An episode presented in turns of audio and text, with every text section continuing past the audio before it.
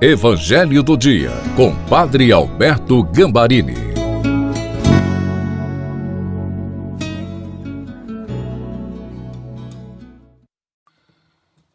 Olá, seja bem-vindo, bem-vinda ao Evangelho do Dia de segunda-feira.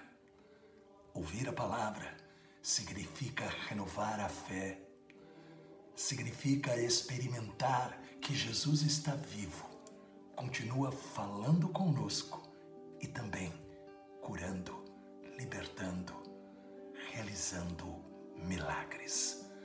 Pai, nós nos colocamos na tua santa presença e pedimos o Espírito Santo para que a tua palavra nos confirme com uma fé viva e nos dê a graça de podermos crer que tu és o Deus dos impossíveis e também possamos testemunhar estas maravilhas.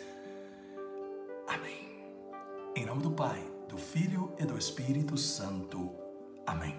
Proclamação do Evangelho de Nosso Senhor Jesus Cristo, segundo São Marcos, no capítulo 2, versículos de 18 a 22. Os discípulos de João Batista e os fariseus estavam jejuando. Então vieram dizer a Jesus: Por que os discípulos de João e os discípulos dos fariseus jejuam e os teus discípulos não jejuam? Jesus respondeu: Os convidados de um casamento poderiam por acaso fazer jejum enquanto o noivo está com eles? Enquanto o noivo está com eles, os convidados não podem jejuar mas vai chegar o tempo em que o noivo será tirado do meio deles. Aí então eles vão jejuar. Ninguém põe um remendo de pano novo numa roupa velha, porque o remendo novo repuxa o pano velho e o rasgão fica maior ainda. Ninguém põe vinho novo em odres velhos, porque o vinho novo arrebenta os odres velhos, e o vinho e os odres se perdem. Por isso, vinho novo em odres novos. Palavra da salvação. Glória a vós, Senhor. No tempo de Jesus era dada muita importância a determinadas práticas religiosas exteriores. Esta é a explicação para a pergunta dos fariseus em Marcos 2,18. Por que os discípulos de João e os discípulos dos fariseus jejuam e os teus discípulos não? Num certo sentido, eles não estavam criticando os discípulos, mas ao próprio Jesus. Eles estavam afirmando ser Jesus contra o jejum, o que não é verdade. Por exemplo, ele jejuou no deserto para enfrentar o demônio. Ele ensina que a oração se fortalece com o jejum. Então, nós temos que perguntar: quando é que somos como estes fariseus?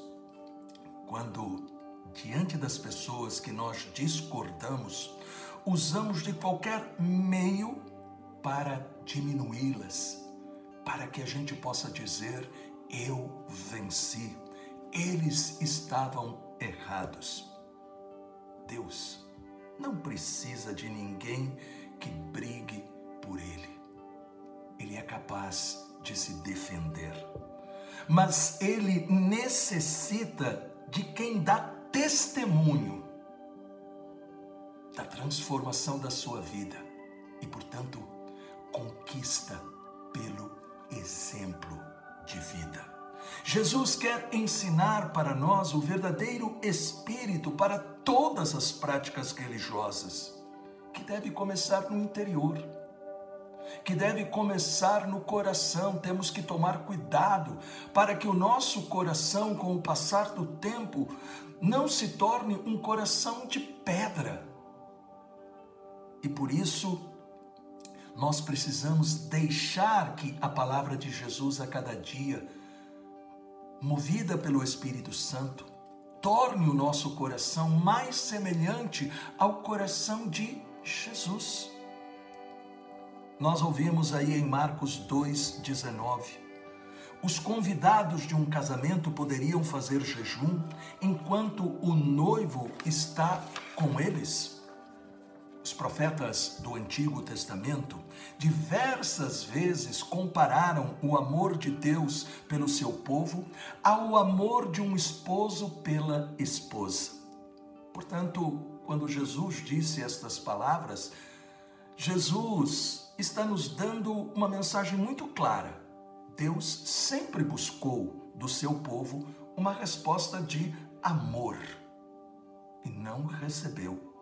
Então ele enviou o sinal visível deste amor, o seu próprio filho, Jesus Cristo, nascido na noite santa do Natal em Belém do ventre da Virgem Maria.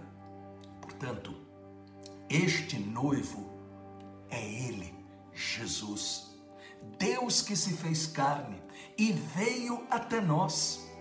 Os fariseus estavam tão cegos espiritualmente que, apesar de todas as suas práticas religiosas, não eram capazes de enxergar e acolher a presença de Deus em Jesus.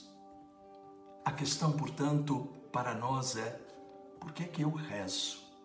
jejuo, participo da igreja, faço algum trabalho pastoral, eu me torno uma pessoa mais forte e melhor? A salvação não está em a gente se gloriar em nossas obras, que são importantes, que são necessárias, mas tudo aquilo que nós fazemos tem que ser fruto do amor de Jesus derramado em nossos corações pelo Espírito Santo. Este amor, ele se torna também confiança para enfrentar os momentos difíceis, porque passamos a ter a certeza que quem tem Jesus no coração está seguro.